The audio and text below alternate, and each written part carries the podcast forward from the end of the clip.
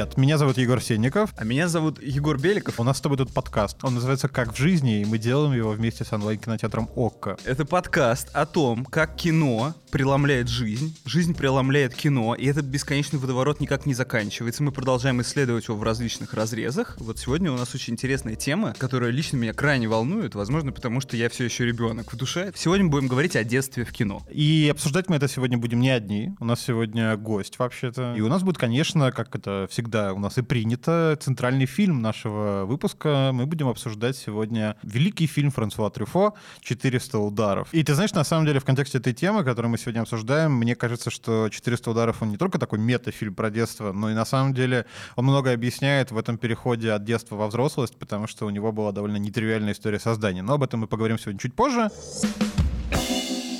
А давай начнем вот с чего, дорогой мой Егор. Расскажи мне, вот у тебя явно есть какой-то поинт на тему того, что детство не существует. Почему ты так думаешь и откуда к тебе это знание пришло? Детство вообще странная штука. И это скорее концепт, чем данность. То есть для меня это такая вещь, которая нам навязана культурой, по сути. Какие мы дети и какое наше детство. Это зависит от разных обстоятельств. Там, культурных, социальных, исторических, политэкономических. У меня есть гипотеза, что детство — это фантом, а наша культура формирует ностальгию по этому фантому. Ты знаешь, вот я как бы вынужден с тобой и согласиться, и не согласиться одновременно. С одной стороны, конечно, так как мы живем во вселенной, где все теперь социальный конструкт, детство, конечно, тоже социальный конструкт, который появился не так давно. Вот на самом деле до конца 19 века детство как явление не работало и не существовало, не было какой-то специальной детской литературы. Эти до 6-7 лет считались как бы ну, не совсем полноценными людьми, а после этого они уже спокойно могли работать на шахте, их э, могли привлекать к работе там, в поле, если речь идет о крестьянской семье. Сейчас детство, мне кажется, все-таки существует как отдельная единица, как отдельная единица возраста, состояния и самоощущения, хотя при этом нужно всегда держать в голове, что общество может измениться, и детство исчезнет вместе с ним. Вот у меня такое, скорее, отношение. Я вот тут привлеку личный опыт, скорее, отвлеку немножко тебя от истории, к ней мы еще вернемся. Вот у меня в жизни такое ощущение, что каждый следующий год как-то приятнее предыдущего. Тебе общество дает больше возможностей, какие-то деньги, которые ты начинаешь зарабатывать, какая-то свобода личная. И вот это осознание, как мне кажется, и проходит в гипотетическом юношестве. Но на самом деле его можно получить и сильно раньше. Просто в детстве понять, что однажды ты дождешься освобождения от родительского, школьного и прочего ига. И, и сможешь сам покупать себе мороженое. Да, видимо, да, это, это, у меня полный отсек мороженого реально в морозилке морозилке. Прям отдельная гигантская полка, забитая доверху, я клянусь, это не шутка.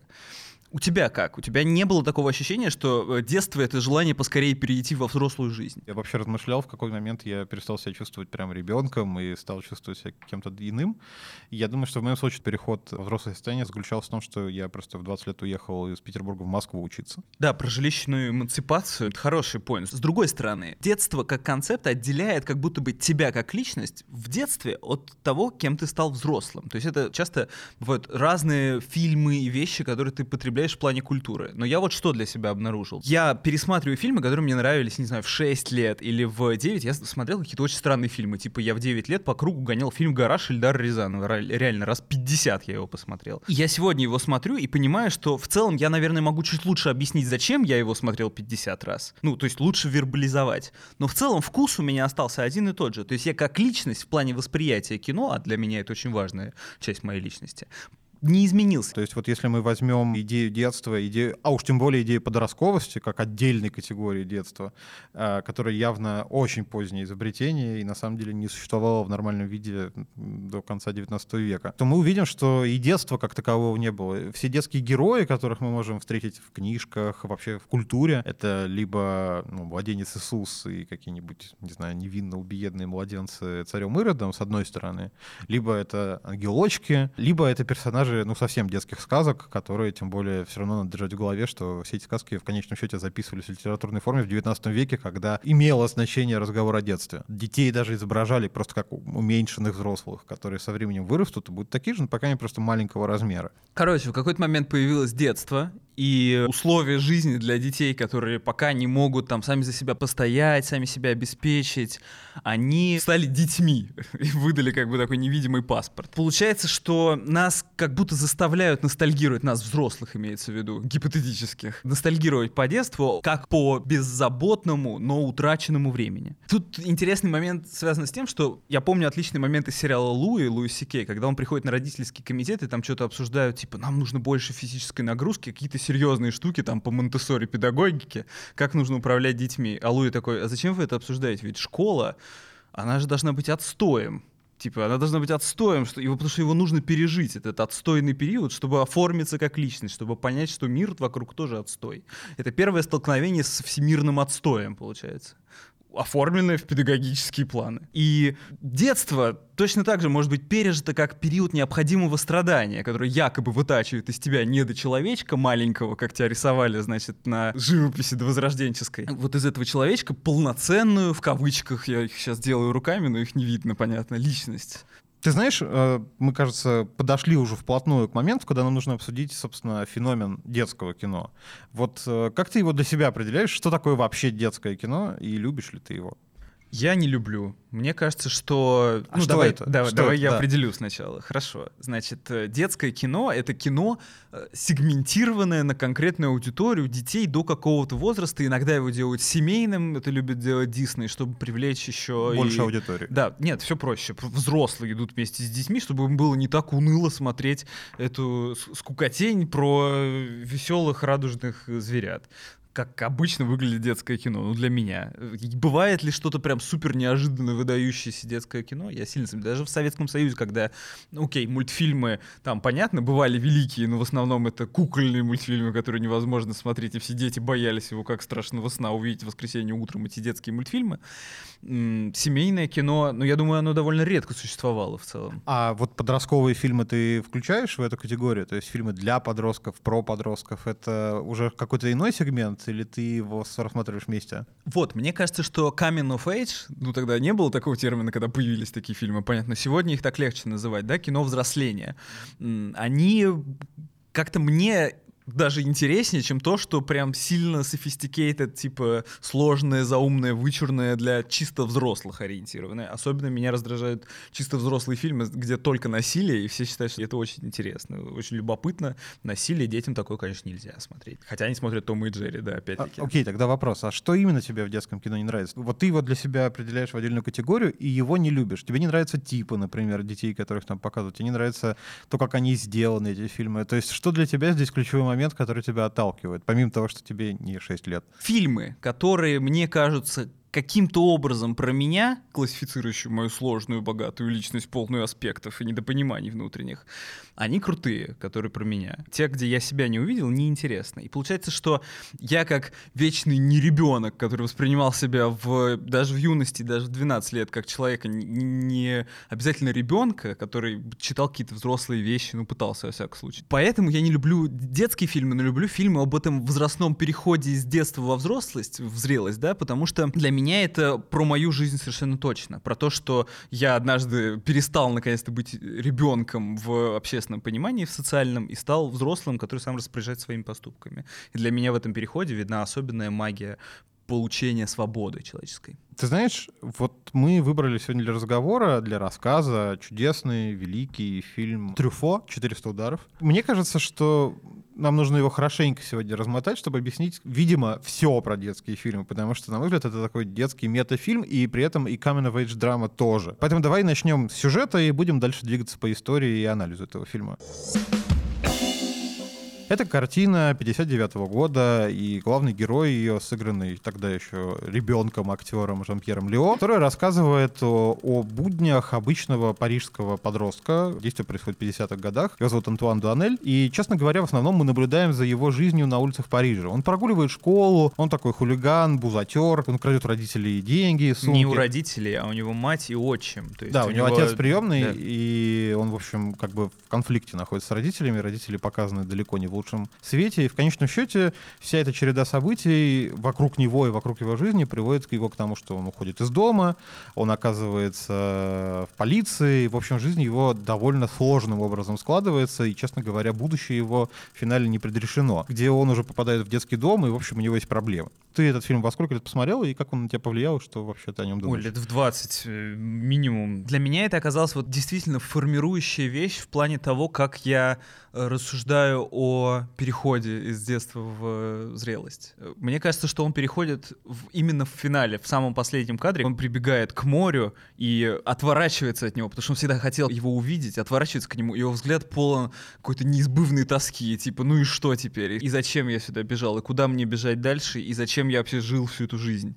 И для меня вот этот переход ключевой. Вот это магия кино для меня. Ты знаешь, вот у меня было очень похожее ощущение, когда я увидел. Я увидел его лет в 15, потому что у нас в школе был киноклуб, нам показывали всякие хорошие фильмы время от времени. И вот для меня была такая же история, что меня это пробил и финал, и вообще фильм просто до слез, потому что в нем как-то сошлось и вот то ощущение, в котором ты сам находишься лет в 15, 16, там, 18, и то ощущение какой-то грядущей, не то чтобы безысходности, но сложности, которая, несомненно, вот уже за поворотом, ты ее ощущаешь, и она сейчас уже подойдет. Ты знаешь, это вообще очень увлекательная история этого фильма. Во-первых, на самом деле, его появлению мы должны быть немного благодарны, как ни странно, Михаилу Колотозову и фильму «Летят журавли». Дело в том, что продюсером фильма «Трюфо» был его близкий человек, который не был уверен, что у него есть достаточное количество средств, чтобы помочь Трюфо сделать свой первый полнометражный фильм. И в 1958 году, когда, собственно, на Каннском кинофестивале главный приз получил советский фильм «Летят журавли», это до сих пор единственная главная награда Канн в российской истории советской, этот родственник Трюфо взял его в прокат и стал его официальным дистрибьютором во Франции. Сделал он это еще до фестиваля,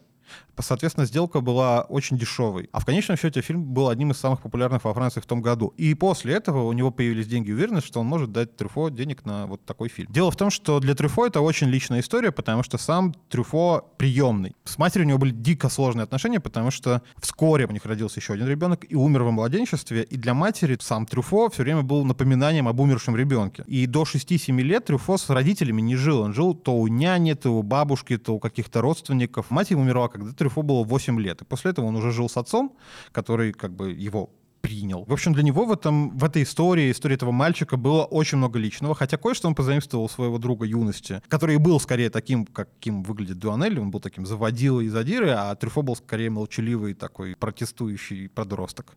И, конечно, многое здесь было перенято от своего Жан-Пьер Лео. Жан-Пьер Лео, это кто Дуанелли играет, да. Да. И он сразу же понял, что это идеальный выбор, потому что Жан-Пьер Лео был вот именно таким в жизни, задиристым, он мог подраться. Там во время съемок была история, когда Жан-Пьер Лео подрался с полицейскими, потому что ему было 12 лет и съемки на несколько дней застряли, потому что у него сильно болела рука. Звучит как будто история из российской глубинки, если честно, скорее. Сам прокат фильма и показы фильма привели к невероятному конфликту с отцом. Отец писал ему невероятно злобные, ироничные письма. Ну, ты снимаешь такие картины про меня, и вообще как ты смеешь так говорить о своей семье? Он очень рассорился со своей семьей до такой степени, что они перестали общаться вообще. И на самом деле после выхода фильма в прокат он начал говорить, что на самом деле это не автобиографичная история. Это представление, и на самом деле, вы знаете, я-то рос в военные времена, а действие фильма происходит сегодня, это не я, и это не про меня, и на самом деле мое детство было не таким плохим, и вообще все было по-другому. Вот такая история появления 400 ударов. Собственно, сам, само название 400 ударов — это от французской идиомы, которая означает «вызывать ад» или что-то в этом духе. Это буквально про это на самом деле. То есть получается, что это был как бы выразитель его воли этот фильм. Он хотел как будто бы сказать своим родителям, кто они есть на самом деле, и как они э, сломали ему отчасти жизнь, превратив его, впрочем, в великого режиссера. Слышал, что люди, когда приходят к психотерапевту, детство — это одно из формирующих вещей. И наши комплексы, страхи и желания все оттуда. Почему тогда история в конечном счете не самая универсальная? Ну, не все мы были бунтующими сложными подростками, еще и приемными в не самой богатой семье в Париже, и не все из нас так конфликтовали с родителями, и уж точно не все оказывались в полиции или там детском доме. Но мы, несомненно, и себя узнаем, и детство вообще в этой истории для нас становится очень понятной, очень осязаемой вещью. Как думаешь, почему так происходит? Слушай, во-первых, не обязательно узнавать себя в персонаже, чтобы себя с ним отождествлять. То есть, э, окей, он уличный хулиган, но мы немножко все такие, знаешь, э, даже По если, мере, в мечтах. даже если мы были поймальчиками, даже самые э, завзятые ботанские ботаны думали иногда о том, чтобы стать Антуаном Дюанелем. Пусть и не смотрели тогда этот фильм, потому что вообще удивительно, что его детям-то не показывают. Он действительно универсальный, и мне кажется, что в ощущенческом смысле. То есть э, вот эти ощущения в финале, в чаяниях его и этих бесконечных э, повторениях его ошибок и побега от реальности, да, он же все время сбегает, он не один раз, не только в финале. Мне кажется, что этот фильм довольно-таки универсальный. Именно потому, что э, не обязательно быть Антуаном Дюанелем, чтобы в какой-то мере ощущать себя как Антуан Дюанель. А мне еще кажется, что во многом сильная сторона этого фильма, и, наверное, об этом обязательно нужно сказать, что почему он в тебя попадает, Оператором этого фильма был кто? Великий Анри Декае, э, главный оператор французской новой волны, который вот снял огромное количество фильмов, которые мы все любим. Его камера, она такая и резкая, и постоянно гуляющая по улице вслед за героем, очень живая, очень подвижная. Она сама как ребенок получается. Да, да, да. На самом деле вот это ощущение, что все очень свежее, настоящее и подлинное, оно, конечно, здесь не только благодаря тому, что Трюфо оказался хорошим режиссером, а к тому, что Анри Декае был мастером-оператором, и он он создал вот эту историю, которая действительно живет, которая действительно кажется очень молодой и свежей, в которой главный герой при всей своей сорванцовости страшно обаятельный, и при этом как бы на всех нас немного похож, но и не похож совершенно в чем-то.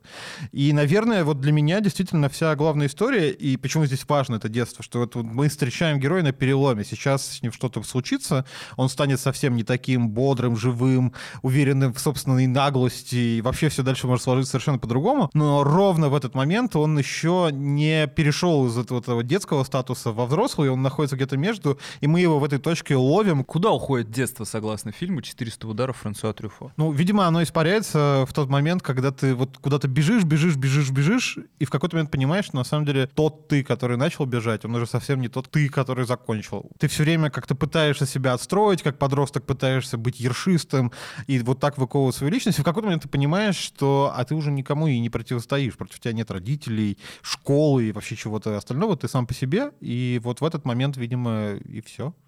Да, получается, что детство, согласно кинокультуре во всяком случае, это пока не наступила непроизвольно зрелость. Теперь настало время обсудить это с кем-нибудь еще, кто же к нам сегодня присоединится. А к нам присоединится Надежда Попудогла, главный редактор издания «Мел», издания для подростков и детей, а также для их родителей, которая пишет об огромном количестве вещей.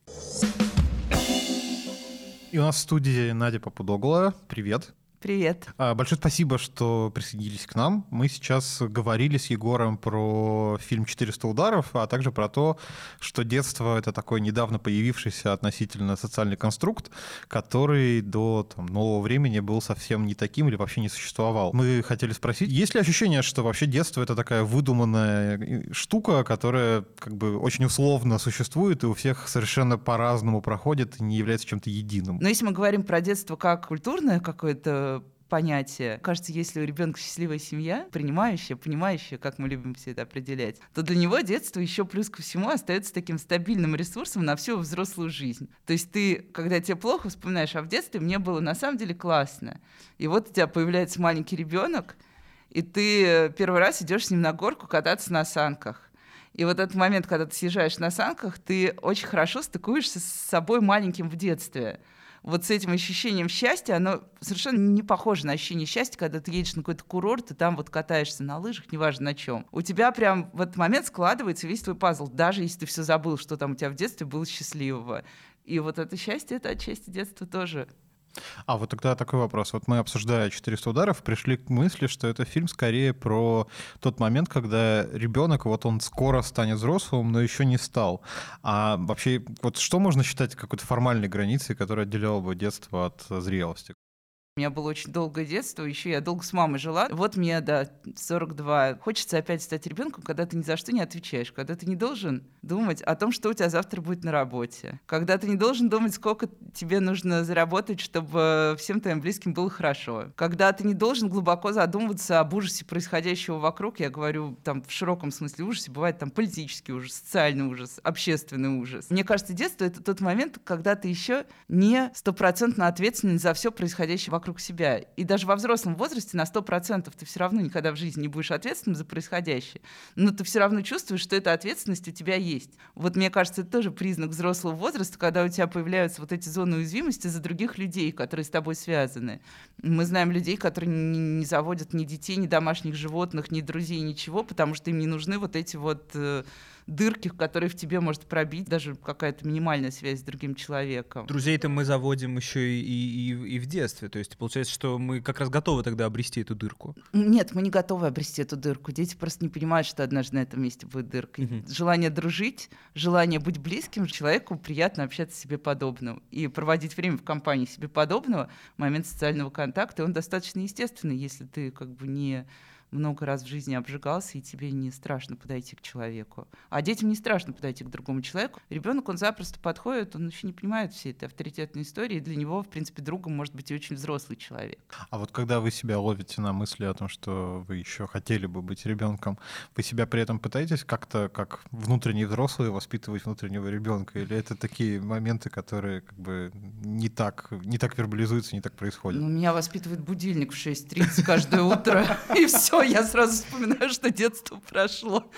Потому что, когда я вставала сама в школу, я раньше 7.30 не поднималась. Я сейчас раньше 12 не встаю. Может, я все-таки не взрослый? Ну, я видимо, вот... так. Ужасно. Этот подкаст э, открывает мне глаза на то, что я не хотел бы видеть.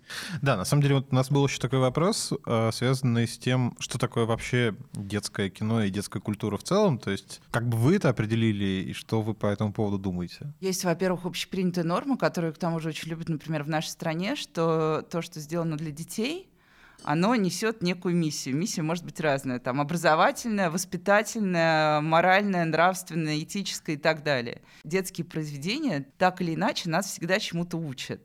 Ну, даже если мы вспомним элементарные советские мультфильмы, это был мультфильм, у которого обычно была прозрачная мораль, а детская литература появилась только в второй половине, а развелась уже к началу 20 века.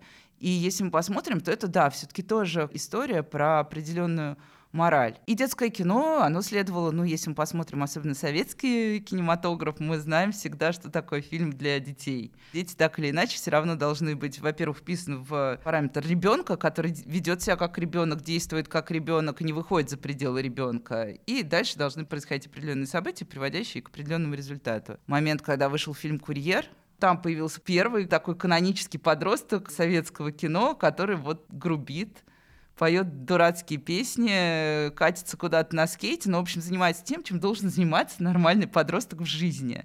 А современная детская, не знаю, литература и кино, как вам кажется, оно уже ближе к реальности? То, что делают сейчас для подростков, я безумно рада, что у нас такая мода на Янка Далт и вообще на тему подростков потому что... Я, я прям не могу, я прям хейтер Янга Далт в основном. Ну, то есть больш, большая часть — это всегда же какая-то билетристика полнейшая. Нет, есть настолько прекрасные произведения. Например, есть Янка Далт такой роман «Грандиозная заря», который вышел в «Компас-гиде». И вот с «Зарей» получилась такая история, что я ее взяла в руки поздно вечером и решила, что я сейчас прочитаю три страницы, и читала, естественно, до тех пор, пока не захлопнула книгу. Получается, что детское кино, оно тогда интересное, когда оно не только детское. То есть оно когда не ориентировано на детей, а когда у него есть какая-то художественная задача. Ну, тут есть, конечно, момент какой-то идейный ценз того, что не должен видеть ребенок во взрослом кино, у каждого родителя он свой. Но хорошее взрослое кино дети на самом деле тоже смотрят с огромным удовольствием. Даже когда они не понимают чего-то, смыслы каждый считывает свои, и ребенок тоже считывает какие-то смыслы. Именно воспитание детей за последние, вот, не знаю, десятилетия, как вам кажется, сильно изменилось? То есть как взрослые вообще относятся к детям? Тут мы должны будем быть честными, потому что обычно в таких ситуациях нужно говорить, что да, мы сильно изменились изменились. Вот у нас появилось э, то, что любят называть интенсивная родительская практика, осознанное родительство и так далее. То есть это я чувствую своего ребенка, я понимаю, я стараюсь сделать хорошо, я э, стараюсь вести его к какой-то хорошей жизни, и мы даже уже отказались в понимании хорошей от э, жесткой связи с успехом, потому что раньше хорошая жизнь была все-таки успешной жизнью обязательно, причем успешной по определенным параметрам. Но если мы посмотрим на э, нашу страну в целом, то мы поймем, что это примерно такой же процент людей, как те люди, у которых есть загранпаспорт. Или как я сегодня вот утром вела радиоэфир, мы разговаривали про детский театр как раз. Зачем детям ходить в театр сейчас, когда столько всего классного вокруг? И я узнала то, что, оказывается, в России, я всегда считала, что Россия читающая страна и театральная страна. Но в России ходит в театр 8%. И если мы говорим про практику какого-то изменившегося отношения к детям, эта практика все равно от большинства будет очень малой доли. И, естественно, мы пойдем, это миллионник, уровень дохода, дальше начинаю говорить как человек, который продает контент, уровень дохода средний и выше среднего и так далее и тому подобное. Ну, то есть люди с определенными параметрами. Ну и в принципе это понятно, потому что вот как вы меня спрашивали вначале, чем ребенок отличается от взрослого. Вот когда у тебя появляется ребенок, я считаю, что человек, который хотя бы одну книгу прочитал о том, что такое ребенок, это уже человек-герой, потому что он уже поинтересовался, чем маленький человек отличается немножко от большого человека. Не ребенок от взрослого, а именно маленький человек от большого. Это инклюзивно, я считаю. Мы, наверное, должны обсудить тогда 400 ударов, один из, э, как нам кажется, важнейших фильмов. Главный герой, который такой узнаваемый и очень легко с ним себя ассоциировать, даже если ты, как и большинство людей, ни в коем случае не являешься таким человеком. Как вам кажется, почему так вообще происходит и в чем тут как бы в чем тут поинт узнавания, почему ты себя узнаешь в человеке, который на тебя совсем не похож, и почему тебе его детство и подростковость кажется очень узнаваемой и соблазнительной штукой? Потому что подростковость, она на самом деле у всех одинаковая. Каждому ребенку в младшем возрасте семья, общество, неважно кто, школа, там детсад, выстраивают массу границ. Дальше все зависит от воли самого человека. Но любому человеку, у которого границы есть, он в какой-то момент в подростковом возрасте, если он не пытается их раздвинуть, значит, он как раз не вырос. Да, вот еще один признак взросления, что мы как бы мы пробуем то, что мы не должны пробовать. Мы пробуем, проверяем мир вообще, не взрослых даже, не окружающих взрослых. Мы проверяем мир на прочность. Есть такая хорошая фраза, что все дети должны расти хорошими разбойниками. И в подростковом возрасте вот этот хороший разбойник, он должен побыть плохим разбойником. Мне кажется, просто инициация естественная. Что родители разрешают смотреть детям или не разрешают? Вот для меня это очень э, чувствительный вопрос, потому что я э, родился в Москве, живу в интернете, короче. Я с 6 лет, у меня был какой-то модем, и я читал в интернете что угодно, потому что родители не умели тогда это а, ограничивать. Имеет ли смысл сегодня ограничивать то, что, например, смотрят дети, и выбирать для них фильмы и сериалы или нет? Какой вот ваш подход, например? Слушайте, у меня есть, во-первых, глубокое убеждение, что любая возрастная маркировка условна. Родители прекрасно знают своих детей и знают, что они в состоянии поднять. Одни дети готовы в 4 смотреть, читать, понимать очень многое, другие только в 12 подходят к этому. И это выясняется только методом тыка, не научного, а практического. А запрещать, да, ничего не имеет смысла, потому что родительский контроль — это такая иллюзия, господи. Тогда у меня, на самом деле, вопрос по итогам всей этой дискуссии, который не требует большого и подробного ответа, а скорее какого-то краткого. Мы, видимо, более-менее поняли относительно, что такое детство, а что такое взрослость, если его попытаться сформулировать буквально в паре слов. Взрослость — это когда ты каждый день ходишь на работу. Есть вторая теория, что взрослые становятся взрослыми только когда у них появляются дети, но я вот не очень верю, если честно. Вот, и мне тоже кажется, что нет. Получается, что это какое-то внутреннее решение, по большей части. Станем сегодня взрослыми. Спасибо большое, что пришли к нам, это было очень интересно. Да, спасибо огромное. Спасибо вам. Итак, возвращаемся в киномир, и давай, пожалуй, поговорим вот о чем. Мы обсудили фильм э, Франсуа Трюфо и вообще историю детства, но все-таки фильм Франсуа Трюфо надо все-таки открыть неожиданную правду. Он вышел больше 60 лет назад. А сегодня, в 2021 году, у нас э, про подростковое детство нам рассказывают другие люди, не Франсуа Трюфо. Давай поговорим про то, как детство воспринимается в кино сегодня и как оно вообще там отражается. Получается, что все хорошее кино о детстве уже было снято, потому что эта тема одна из краеугольных. У тебя есть какие-то примеры современных фильмов о детстве? Ты знаешь, конечно, есть. Это фильм середины 90-х, который стал режиссерским дебютом Джона Хилла, актера, который нам всем известен, а как режиссер, кроме этого, ничего не снял. Это опять история мальчика, в общем, приличной семьи, на самом деле, который очень тянется к уличным пацанам. А уличные пацаны в реальности Лос-Анджелеса или, по крайней мере, Калифорнии 90-х годов — это много скейтбордов, много баскетбола и много хип-хопа. И вот в этой как бы, среде оказывается главный герой, у него есть его друзья, и все это приводит э, иногда к каким-то проблемам, иногда к каким-то столкновениям и травмам. Мне кажется, фильм Джона Хилла получился и не получился одновременно. С одной стороны, он очень глубокий, гладкий. Смотришь его и все понимаешь, что будет. То есть как бы там нет ни в каком месте вот такого ощущения, что сейчас произойдет что-то вот, вот кстати, как вот в этом последнем кадре 400 ударов, мы не знаем, что произойдет дальше, но есть ощущение, что что-то будет. В фильме Джона Хилла нет такого ощущения, что вот сейчас что-то произойдет. Так и будет как-то ровно под этим калифорнийским солнцем со скейтбордами и хип-хопом как-то жить этот человек, который потом уедет в колледж, повзрослеет и, видимо, станет актером Джона Хилла, потому что это, безусловно, автобиографичная история. Он большой фанат всего того, о чем этот фильм, и, в общем, в значительной степени описывал свое детство. В общем, меня этот фильм не потряс, но мне кажется, он такой хороший пример ностальгического воспоминания о себе, а, но лишенного, что ли, внутреннего драматизма, которым переполнен фильм Трюфо, на самом деле. Я вспомнил уникальный пример э, детского подросткового кино, это, давай назовем это дилогией, хотя по сути это авторемейк. Э, был такой фильм, назывался «Скейт-кухня» 2018 года. Э, это, по-моему, дебют документалистки Кристал Мозел, которая однажды ехала в метро и увидела там группу скейтбордисток юных, подружилась с ними и начала снимать их в роли самих себя в своем фильме, которым придумала такой вещий сюжет там про первую любовь, там первое осознание сексуальности. Потом ее позвали на канал HBO, где она сделала целый сериал, который называется «Бетти». Он вышел в прошлом году, прошел супер незамеченным, один из моих любимых сериалов прошлого года. Он супер легкий, там нет этого надрыва 400 ударов. Они там курят траву, например, это не воспринимается как что-то ужасное, потому что, потому что это более законно. Э, по-моему, это все дело происходит в Нью-Йорке летом. У них там тоже есть какие-то чаяния, надежды, э, какие-то разборки с современностью, например, там какие-то видосы, по-моему, или фотки, нюцы, которые могут проникнуть в сеть, это какая-то такая интрига, но настолько легкая, что я ее забыл, потому что самое главное — это вот эта атмосфера беззаботного детства, которую, как ни удивительно, можно воспроизвести именно вот в этой скейтбордистской среде. Без намека на социальную напряженность и так далее, все равно оказывается, что это безумно увлекательно. Просто попробуйте Betty, она даже фоном очень хорошо идет, отлично отличный сериал.